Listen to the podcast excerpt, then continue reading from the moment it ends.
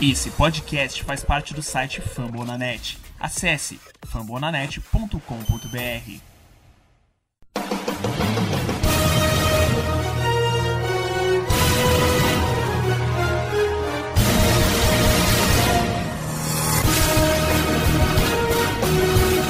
Estamos começando mais um preview da Casa do Corvo e continuando a nossa maratona de jogos dentro de divisão. Hoje é dia da gente falar do nosso maior rival. Hoje é dia da gente falar da maior rivalidade da NFL. Não me venha com Green Bay e Chicago, não me venha com Green Bay e Minnesota, não me venha com, com, com, sei lá qual outro time. Essa aqui é a maior rivalidade da NFL e pronto. Eu sou o Cleverton Liares e estou aqui com Giba Pérez. Boa noite, Giba.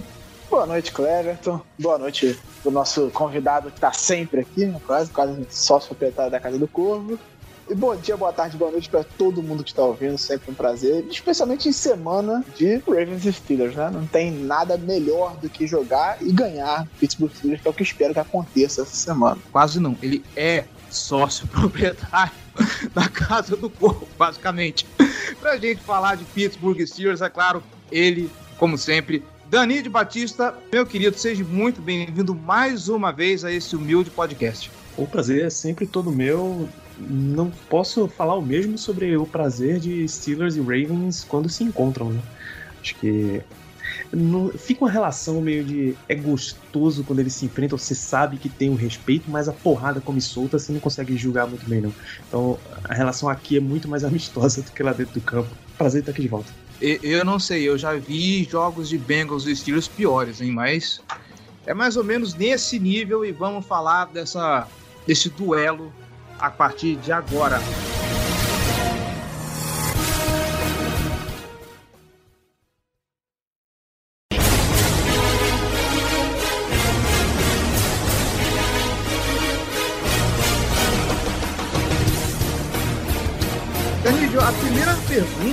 Fazer tem mais a ver com um hate de Twitter do que com o cenário do Pittsburgh Steelers, talvez. Se eu não me engano, foi contra os Los Angeles Chargers.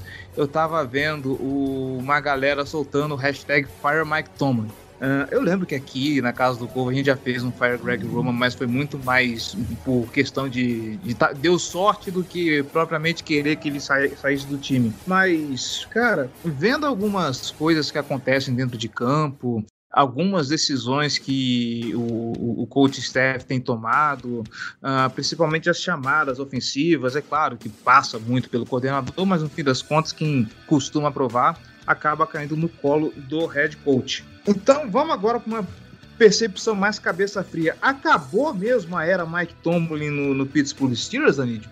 Cara, eu acho que não só não acabou, como segue longe de acabar. Existem muitos focos de poder dentro de um time de futebol americano, vocês sabem bem disso. Você acabou de citar, por exemplo, que você tinha uma campanha Fire Greg Roman. Greg Roman é um coordenador. Sabe que existe uma enorme diferença entre você pedir a cabeça de um coordenador pedir a cabeça de um head coach, pedir a cabeça de um quarterback. Tem muita coisa bem diferente aí. E os Steelers têm problemas com o Mike Tomlin que eu acho que são muito mais fáceis de se resolver conversando e cobrando do que exatamente demitindo e trazendo outro. Tá muito longe de trocar de técnico ser o problema dos Steelers, mas o time tem problemas de ordem técnica. É muito esquisito como a temporada dos Steelers vem e isso cai muito em cima de treinador. Porque você tem uma semana um, com uma vitória incrível em Buffalo contra o Bills, um time com todos os seus pontos fortes teóricos funcionando para ganhar uma partida. Depois você vem uma sequência de três derrotas, que até então era contra Vegas, contra Cincinnati e em Green Bay. Eram três times que você achava que dava para tirar duas vitórias, mas aí vem, três derrotas. E depois o time emenda uma sequência de quatro vitórias: Denver, Seattle, Cleveland, Chicago. Quando você tem isso, é uma sequência de vitórias que não é exatamente aquelas vitórias de imposição. Depois você empata com o Detroit Lions naquelas condições pavorosas. Você deixa o Chargers jogar do jeito que ele quer o tempo inteiro, um time que, é, que era para ser teoricamente calcado em defesa. E depois vem essa derrota para Cincinnati, que é basicamente um WO, que o time não apareceu para jogar. muita coisa, você essa oscilação você começa a jogar nas costas muito mais do técnico do que de jogadores, do que de outros membros da comissão. Mas é mais uma impressão de você precisa ser cobrado, você não pode passar uma temporada dessa ileso do que demitam mesmo e tal. Sempre vai ter uma galera que quer demitir técnico em qualquer esporte, em qualquer nível, né? Mas eu não acho que Mike Tomlin esteja perto, é, inclusive de todas as escalas de poder dos Steelers, quarterback, head coach, general manager, ele é o único que tem contrato para 2022. Né? E diga-se de passagem, um dos empregos mais estáveis da NFL é ser head coach do Pittsburgh Steelers, né? Vamos levar isso em consideração. É, técnicos em Pittsburgh. Eu, eu, não posso te afirmar sobre o Pirates, porque o Pirates vive num nível de ruindade perante a liga tão difícil que é, é complicado até se manter técnico por muito tempo. Mas o Penguins também tem a mesma filosofia. Uhum. Então é mais um lance da cidade do que exatamente só do Steelers. Né? Certo. Uh, Giba, queria falar alguma coisa? Então, é... ainda nessa questão do, do treinamento, o que tá me, me preocup... não me preocupando porque eu quero que o Steelers perca, né? Mas assim, me chamando a atenção. Você preocupado com os Steelers, o que está acontecendo? Exatamente. O que me chama a atenção é que, claro, foram alguns desfalques ao longo da temporada, o Fitzpatrick perdeu jogos e tal, mas a defesa dos Steelers não está desempenhando no nível que se espera dela e que esse time precisa para que, que ela ganhe. O que está acontecendo, Dani, além dos desfalques, obviamente, que eu citei, nessa questão da ordem técnica ou tática? Desfalques fazem um peso enorme, mas tem muito desfalque que é poderia usar o termo planejado, assim, porque porque é por ordem de substituição e renovação do elenco. Quando você a gente te conta da defesa do ano passado para essa defesa, não tem como negar que a defesa do ano passado era incrível. Você perdeu pelo menos quatro titulares para a temporada inteira. Tyson Alualo, defensive tackle, era excelente parando corrida e os Steelers têm tomado corrida à torta e à direito. Stephen Tuitt, que começou com uma lesão só não me recordo se joelho ou tornozelo, mas começou a temporada com uma lesão. Ele já tá recuperado, mas ele tá com problemas de ordem psicológica mesmo para voltar a campo, motivacional. Ele pediu um afastamento porque o irmão dele, ele perdeu o irmão de uma forma bem brutal e aí tá difícil para ele ter o motivacional para retornar. Você perde Steven Nelson, cornerback essencial, eu não vou dizer que era o melhor dos Steelers, mas ele estava muito perto disso. E você perde Vince Williams, que era um linebacker de força, um linebacker de parada também de corrida, um linebacker muito bem usado em blitz. Aí você pode colocar Mike Hilton também, que não era um titular, mas entrava muito frequentemente. Desses cinco, a gente pode dizer que só Vince Williams, teoricamente, teve uma substituição, porque o Steelers foi atrás de Joe Schobert no finalzinho da pré-temporada. Mas mesmo assim, você repôs Vince Williams e Devin Bush aparentemente não recuperou de lesão ou esqueceu como é que se jogava futebol americano, sabe? Todos os princípios de jogo dele não aparecem mais. Então, a gente sabe que tem muito. Defesa muda muito de um ano para outro, mas você perder quatro titulares dos mais essenciais e não conseguir repor, ou não repor de forma alguma, não colocar um outro jogador, é, contar que um drafted free agent ou uma escolha tardia de draft, ou esses jogadores muito jovens vão conseguir repor, o Steelers fez uma aposta meio alta e acabou não se pagando, né? Até jogadores que ele tentou trazer para dar uma revitalizada, por exemplo, o Steelers fez uma troca, deu uma escolha de quinta rodada por aquele Witherspoon para Seattle o Witherspoon não joga nem no Special Teams. O técnico do Special Teams diz que não quer porque ele, ele tem a versão a tackle. Como que você vai colocar um jogador na defesa dos Steelers que não, gosta de dar tackle, cara? Então, o nível caiu muito porque, o, inclusive, o personnel caiu muito. Entra naquele ditado de futebol americano It's not about the X and O's, it's about the Jimmys and Joes quem está executando é muito mais importante do que o que eles estão fazendo e o nível simplesmente não está lá. Aí prejudica muito. Só que esse mesmo time mostrou coisas interessantes, esse mesmo time começou a converter, a ganhar jogos na marra, que aparentemente acabou a força deles mesmo para fazerem. É uma defesa baseada em turnovers, os sacks milagrosos no final do jogo para a vitória secaram turnover não é uma fonte que você pode ter confiável na NFL. E o Steelers estava confiando muito em turnovers e acabou sumindo e as derrotas começaram a aparecer. Tá, já que estamos falando de desfalques da defesa, vamos também para um giro de notícias. Como é que tá a situação do TJ Watt? A gente sabe que ele foi para a lista de Covid e estamos aí na expectativa de saber se ele vai passar pelos testes, se ele vai ficar 10 dias fora. Já saiu alguma atualização? Até o momento, ele não está disponível. Tá? Esse, esse vai ser o drama, eu acho que até a véspera do jogo. A gente vai ter que esperar para saber, porque não sai nada a respeito. É só de que eles estão monitorando, estão aguardando para ver o que sai. Então, continua numa situação bem perigosa. Mas ele tá vacinado, né? Então ele pode jogar. Então, teoricamente ele tá. Teoricamente não tem nenhum jogador no Steelers que não esteja vacinado. Mas ele já tá há um bom tempo, né, nessa recuperação. É complicado. Sobre a versão a tackle, você de um time na EFC Norte que boa parte da defesa também tem a versão a tackle, tá? Não fique preocupado com isso. É... A versão e incapacidade são coisas diferentes. Isso. Ah, vai chegar num nível que eu não sei se é incapacidade, não, meu amigo. Às vezes parece uma vontade, viu? Mas vamos lá. Piadas à parte, uh, vamos virar um pouquinho e falar do, do ataque, que esse é um ponto que me deixa bastante curioso. Já falamos sobre ele na nossa live, lá na, no começo da temporada. É um cara que eu, eu comprei o draft dele, falei que, ok, eu entendo que o, o Pittsburgh Steelers fez e tudo mais, de ter uma, feito uma escolha alta num running back e tudo mais. Porém, agora que a gente começa a ver o, o, que se apresenta em campo, eu começo a ficar envergonhado de ter defendido tanto assim, porque eu não sei o que está acontecendo. Nesse momento, se eu fiz a, a, a análise certa em jardas corridas, o Pittsburgh Steelers é o 28 com 87,1 jardas por jogo. Se tratando de alguém que investiu pesado no running back, sabendo que Ben Roethlisberger não está passando tão bem assim a bola, porque é a idade e tudo mais mais, tudo que a gente sabe. Dani de Batista, cadena de Harris. Ou o problema vai para muito além dele? obviamente o problema vai para muito além dele, né? Nadir é, é impressionante, cara. Ele é um cara que tá na dedicação, é o cara que ganha uma jardinha a mais, duas jardinhas a mais, mas que o time colocou um estilo de bloqueios para ele que certamente não é o melhor, sabe? A gente tá acostumado a correr atrás da linha de Alabama, que para o nível de college football é perfeita para ele. Simplesmente vai abrir qualquer buraco que precise e ele vai ter um espaço para correr livre e à vontade. Não é nem o que o Steelers está fazendo, conseguindo abrir espaços, a, a linha ofensiva não deu a coesão que a gente precisava, a linha ofensiva começou até agora problemas com lesão e nem é exatamente o que está sendo pedido para ele. Não é que está sendo pedido para fazer tudo. A real é essa não, não exatamente concentrando.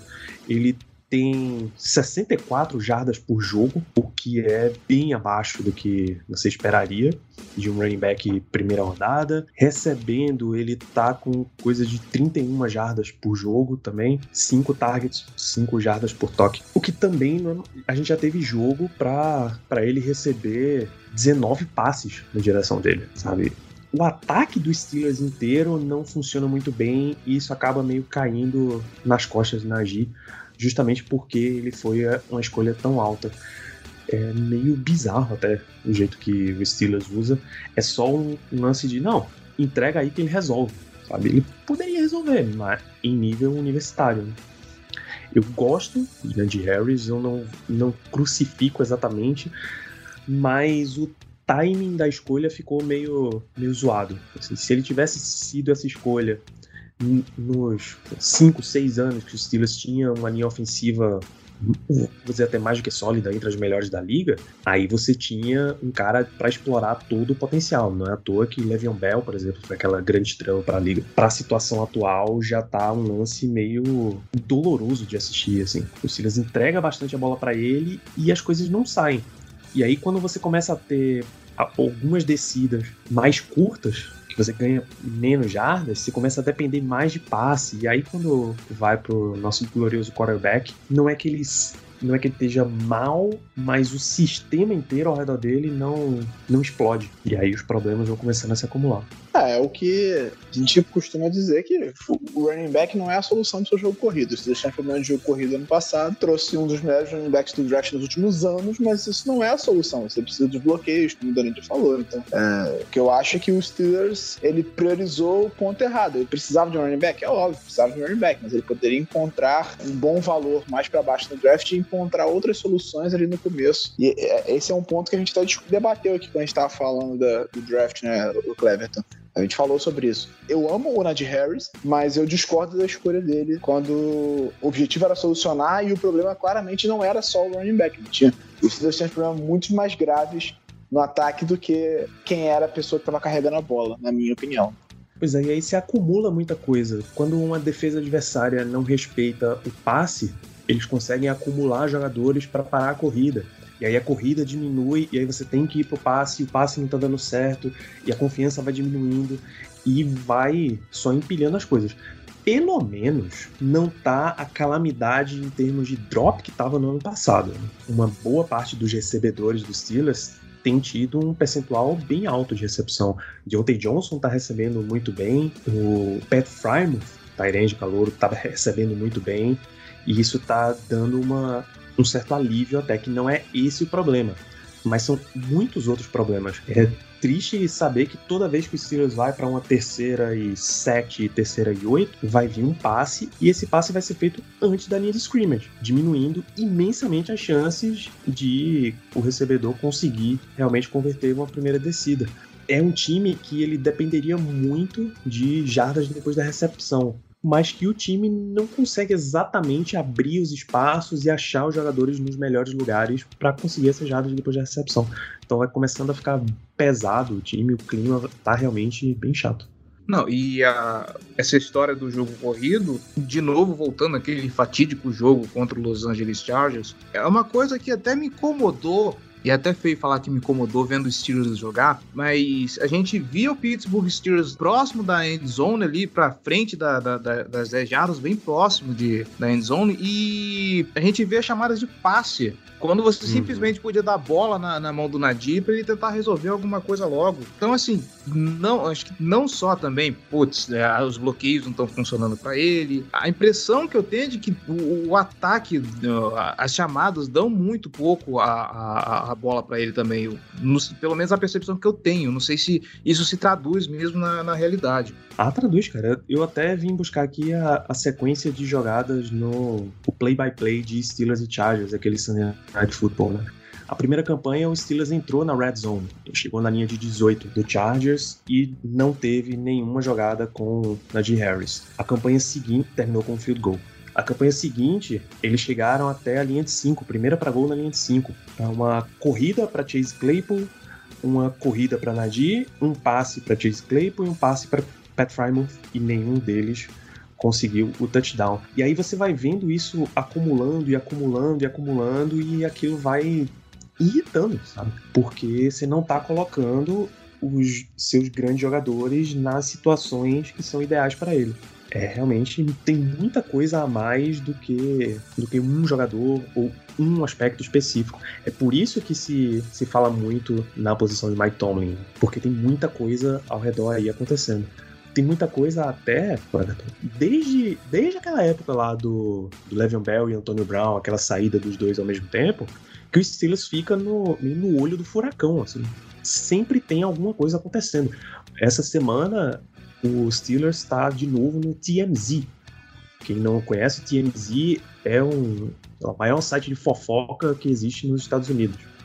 Assim, Dani, de, desculpa te interromper, cara, mas eu, eu não resisto, cara. Eu adoro isso, mano. O, o time é. vai parar no TMZ, cara.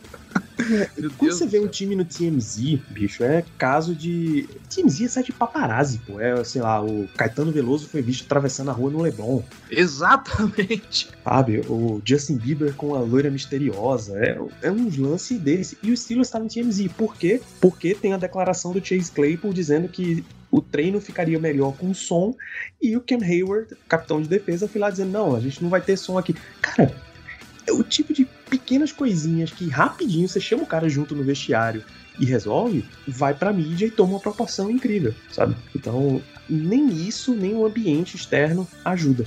E aí tem horas que o time dá uma clicada, assim, é como se você, pô, não posso deixar o meu torcedor abandonar também. É, o que a gente cogita é que, de novo, o Big Ben tá desligando o, o ponto dele no capacete e ele mesmo tá resolvendo jogar ali, aquele futebol americano de jardim de infância. Sabe? Não, a gente resolve aqui, vamos, vamos nós mesmo, tu vai para lá, tu vai para lá e vamos jogar aqui. Nesse esquema, por exemplo, que o Steelers empatou, virou o jogo em cima do Chargers e depois, a, depois acabou tomando touchdown. As coisas não estão muito encaixadas nesses times. Eu ia até perguntar se você concorda com o Clay por falta uma musiquinha antes do treino, que essa é a solução do time. Cara, sei lá, bicho, a essa altura do campeonato, bota a música lá, velho. Deixa, deixa isso dar uma Faz aliviada. Uma Mike Tomlin fazendo uma dancinha do TikTok antes do treino e pronto, resolveu. Pô, tá faltando, Cara, eu tenho, tá eu, faltando eu, isso. eu tenho a música perfeita pra, pra colocar em treino, cara. Eu não sei se vocês vão lembrar daquele programa de, de, aer- de aeróbico que tinha nos Estados Unidos dos anos 80, de campeonato de aeróbica. Ai, Não, campeonato não. de aeróbica. Caraca, eu vou mandar, eu vou mandar esse vídeo pra vocês. Rodrigo, Cara, um se, beijo pra Rodrigo, Fonda. Rodrigo, se você conseguir, coloca essa música na trilha sonora do programa, por favor.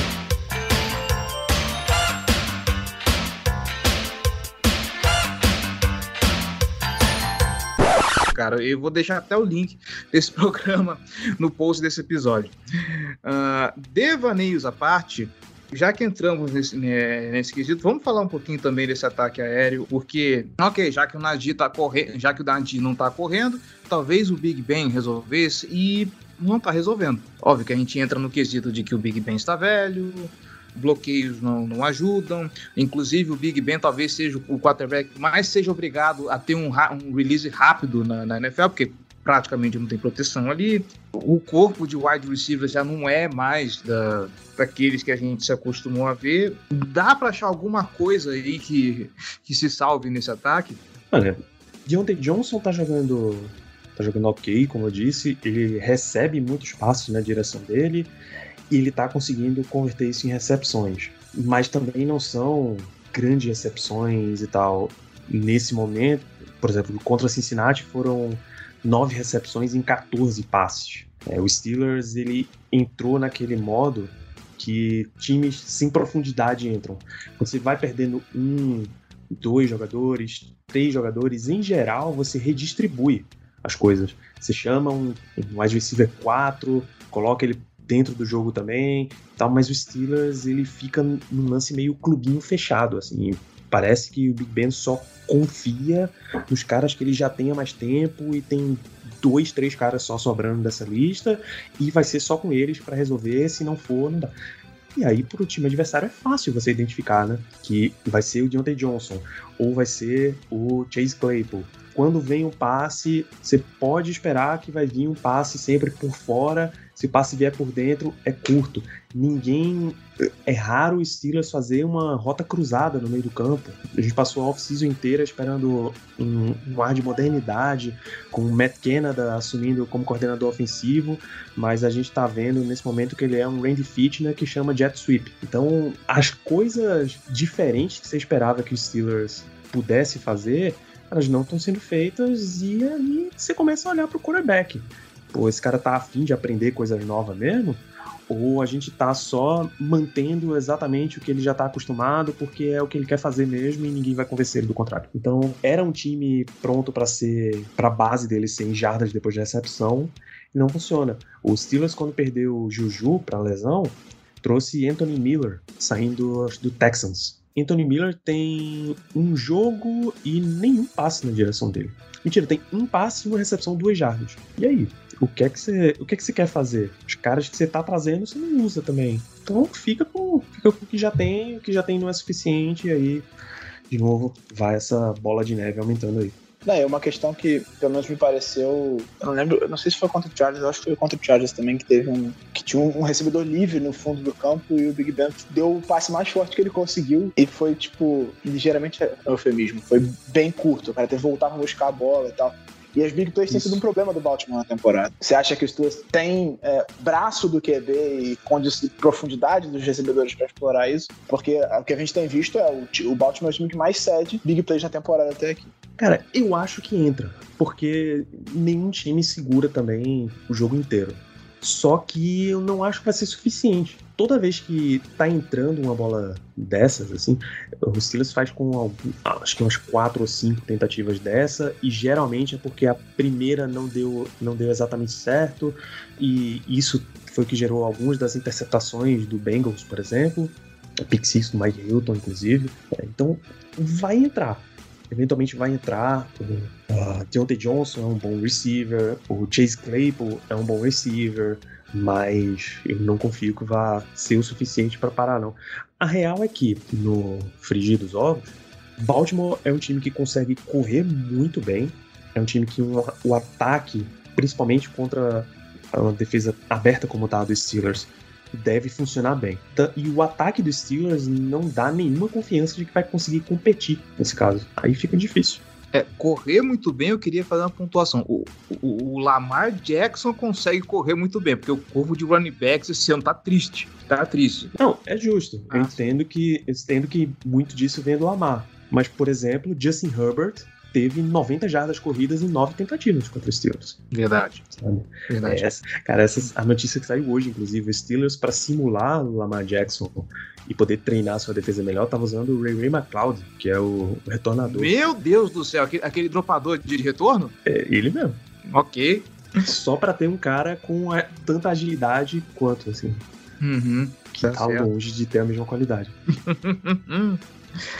É, e a gente falando aqui de, de peças ofensivas, o Pittsburgh Steelers finalmente agora parece ter um Tyrande para chamar de seu, que é o, esse Pat Firemouth. Ou a gente tá empolgando demais aqui?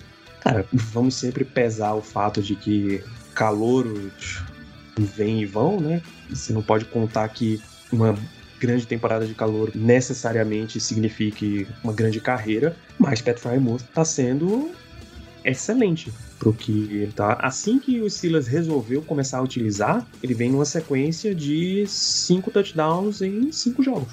O que para jogadores em qualquer qualquer nível já tá interessante. Quanto mais para um calor. O que colocou o time meio com o pé atrás com ele foi que contra Detroit ele teve a recepção para sair do campo e matar o jogo, que viria a unidade de field goal para resolver, e ele sofreu um fumble faltando 10 segundos para acabar o overtime. Aí todo mundo ficou, pô, já, já é um cara que a gente não pode colocar todas as esperanças também, tem que ir com calma. Então, se ele vinha com nove passes na direção dele contra Detroit, já caiu para sete contra o Chargers, caiu para quatro contra o Bengals. É, o time tá indo aos poucos, mas enfim, em tudo que estão pedindo para ele fazer, ele tá conseguindo converter bem. O Steelers já teve jogo que não pôde contar com Eric Ebron e eles nem chamaram outro Tyrant para a partida, porque estavam bem confiantes que Pat Frymouth, até Zach Gentry, que tem sido usado bem mais como um Tyrant de bloqueio, mas tem um passo ou outro ali na direção dele, tá com 7 recepções para 70 jardas nesse momento. O Steelers está contando que está sendo suficiente, mas claramente Pat Frymouth é o Tyrant número 1 um do time, Eric Ebron não tem mais espaço na equipe, não deve voltar para 2022 e ainda bem.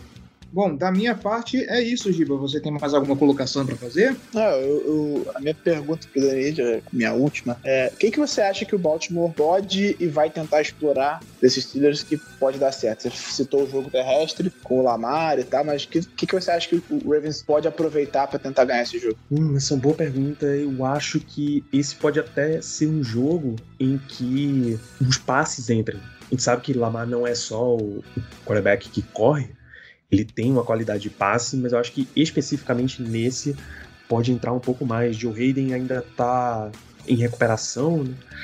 E o Steelers não conseguiu encaixar ainda esse grupo de defensive backs. Até, até Minka tá bem abaixo do que ele vinha na temporada passada, a estrela que ele foi na temporada passada, ele não tá sendo nessa.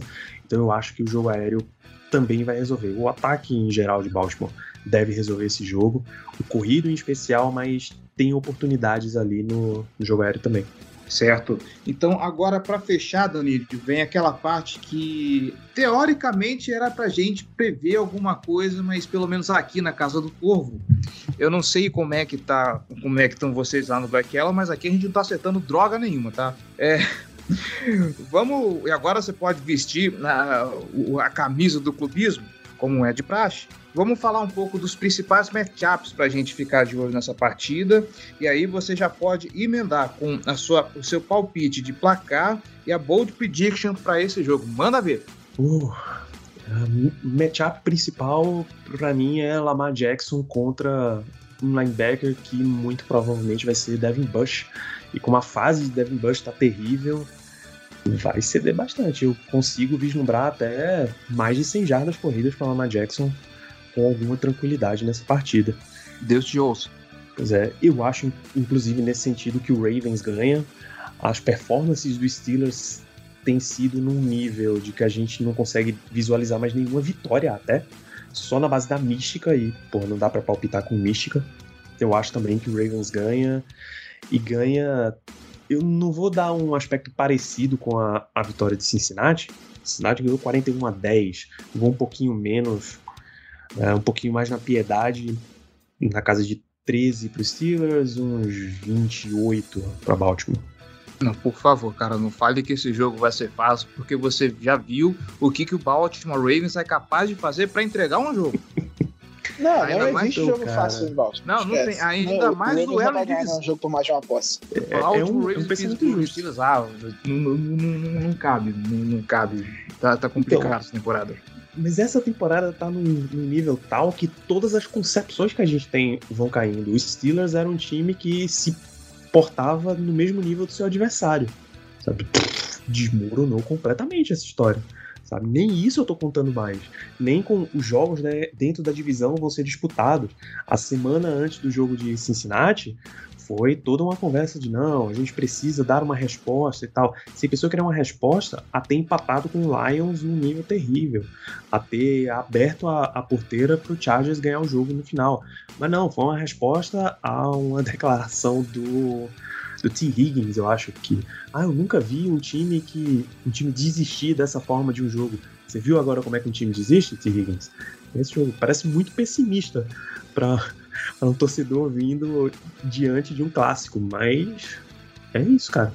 É essa perspectiva que a gente tem de uma perspectiva nível Lédio Carmona esperando mais um jogo completamente suportável. Olha, se te anima de alguma forma, o Baltimore Ravens quase perdeu pro Detroit Lions, precisou achar um chute milagroso para poder ganhar aquele jogo e o Cincinnati passou o carro. Só isso. Ai, ai. Giba, contigo. Eu vou, eu vou seguir com a minha bold sempre, que uma hora eu acerto, né? Eu vou tentando aqui, uma hora eu vou acertar, que é touchdown do Rashad Bateman. Tenho fé que vai acontecer em algum momento isso, a gente tá esperando até agora, até agora nada. Olha, é, ó, e, e, você foi representado semana passada porque você e o Gério não puderam estar aqui e eu comprei essa bold, hein? Eu comprei pois essa é, Toda semana alguém dá essa bold e até agora não saiu. Uma hora a gente acerta. Eu acho que o, o matchup que, que eu quero ver, principalmente, é porque é complicado dizer, porque os caras que eu tô mais preocupado em relação aos Steelers estão tão, tão, não estão treinando, né? Outro dia tá afastado, o Joe Haley não treinou ainda. Então, eu, mas eu quero ver como é que vai ser o, o desempenho do, do Hollywood Brown contra a secundária dos Steelers, porque ele vem de um jogo ruim, né? Ruim não, mas assim, um jogo que ele foi pouco, teve uma produção abaixo do que ele vinha tendo na temporada. É um cara que costuma fazer touchdown em, em jogo de divisão e não fez contra o Cleveland Browns agora. Então eu tô esperando um jogo, um jogo grande do, do Hollywood Brown. Mas essa, esse discurso da mídia de mais de uma posse, esquece, não vai acontecer porque a gente tá falando de Baltimore, Ray. Então, meu palpite 27 a 23 pro, pro Baltimore, com direito a virada no final. É, esses dias a gente tem falado muito de alguns é, jogadores com, que estão executando bem a função de apressar o passe. Estamos falando de Odafe estamos falando de, de, de Tyus Bowser. Em algum nível a gente está falando de, de, de, Patrick Quinn também, que virou o, o líder em tecos e está conseguindo parar uh, bem algumas jogadas. Então eu quero ver como vai ser a pressão em cima do, do, do Ben Roethlisberger contra, contra essa linha ofensiva aí. Como que vai ser o, o nosso pass rush diante dessa linha ofensiva do Pittsburgh Steelers que tá, tá realmente complicada, já não é mais aquela linha ofensiva que a gente tanto invejava, né, que era uma das melhores da liga, hoje já não vive seus melhores momentos. Vamos ver quanto que essa galera vai produzir contra essa linha ofensiva. Placar 20 a 17, vai? 20 a 17, não vai ser, eu não vejo um placar de, de, de tantos pontos. E putz, bold pra esse jogo é complicadinho, hein? Vão ser dois TDs aéreos pro Devonta Freeman. Pronto.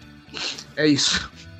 Mas, cara, é, esse não tem aquela cara de jogo que. Eu tô falando hum. tão mal do Steelers uh, esse programa inteiro, mas não tem aquela cara de jogo de que os palpites da, da TV vão ser todos para Baltimore e de repente desmorona tudo, o Steelers ganha só pra dizer, vocês não sabem porcaria nenhuma, o que, é que vocês estão fazendo falando de futebol americano aí? Não tem essa cara de jogo?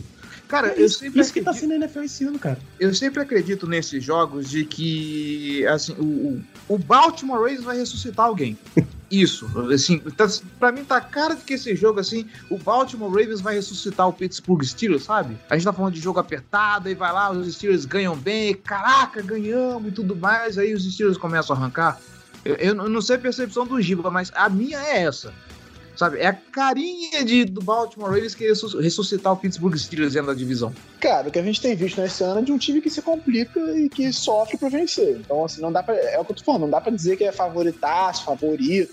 Pra mim, assim, não acho nem um pouco difícil se Deus ganhar esse jogo. Não acho mesmo. Porque o Ravens não tá jogando, não conseguiu ainda reunir as duas unidades jogando bem que a gente falou no episódio passado. Ou o ataque joga bem ou a defesa joga bem. Em geral, tem sido, vinha sendo o ataque, agora a defesa tá jogando melhor, o ataque tá caindo de produção. O ataque do Ravens não marca um touchdown desde o começo de outubro no primeiro quarto. Então, a, a situação tá problemática ali. Já faz dois meses já marca um touchdown no primeiro quarto. Então, eu não consigo confiar que esse time vai ser o jogo terrestre não é constante como era nas outras temporadas. Você depende demais do Lamar. Depende do Lamar com a bola, não só da ameaça do Lamar como era, como era quando você tem o Gus Edwards, quando você tem o J.K. Dobbins. Então esse ano a gente está muito mais dependente do Lamar ficando com a bola, isso é muito perigoso também. Então tudo isso me, me faz crer que vai ser um jogo apertado e que acho muito possível os Steelers ganhar esse jogo, inclusive não ficaria nem um pouco surpreso com isso. Mas, mas a gente tem encontrado formas de vencer. Então. Mas, mas, isso aí é novembro, Giba. Isso aí é novembro. A Casa do Corvo suga o, o poder de, de, de, ataque do, do Baltimore Ravens em novembro. Eu cheguei à conclusão que é isso. Tipo, a nossa é. audiência. Então, ô Danilo, vou contar um lance de bastidores aqui. A gente tava vendo os gráficos da Casa do Corvo e, curiosamente, a, a nossa audiência decola em novembro. Okay. E, e novembro é a época que o, o Baltimore Ravens joga pior. Eu não consigo entender isso. Você, ouvinte, depois me explique o que, que acontece, mas eu não consigo entender, tá? É muito estranho. Bom, acho que fechamos por aqui. Acho que conseguimos falar de tudo que tinha que falar sobre Pittsburgh Steelers e Baltimore Ravens. Então, Danilo, fica aqui o nosso agradecimento. Muito obrigado de novo por ter aceitado o nosso convite. Você que é praticamente membro honorário aqui da, da Casa do Corvo. O microfone é seu, meu querido. Fique à vontade. Obrigado pelo convite, como sempre, Cleverton, Giba. É um prazer estar falando com vocês, mesmo que seja para Steelers e Ravens, né? Que dá sempre esse clima meio de guerra aí. Sempre muito gostoso falar com vocês e convidar aos ouvintes da Casa do Corvo para conhecer o Black Yellow Brasil, mesmo que seja só para essa semana de Steelers e Ravens para essa primeira semana. Aliás, o NFL distribui melhor isso daí, bicho. Não dá para ser semana 12, 13 16. Muito perto, era bom no começo ou no final. Ajuda a gente também. De convidar a galera para conhecer o Black Yellow Brasil. Estamos todos, Casa do Corvo, Black Yellow, dentro do Fumble na Net, que não só tem esses dois, mas estamos em 75 podcasts de NFL, NBA, MLB e NHL. Confere lá, arroba Fambonanet, arroba BlackYellowBR e direto comigo, arroba Danilo Batista. Sempre um prazer estar tá trazendo tanto de esporte para vocês e vamos juntos. Esperamos que pelo menos o jogo seja divertido. Não sei para quem, mas que seja divertido. Cara, sendo melhor que o Sunday Night, tá ótimo. Porra, demais, demais. Só isso, só isso que eu peço. Pô, vai ser, vai ser ainda aquele jogo com toda, toda a pompa, né?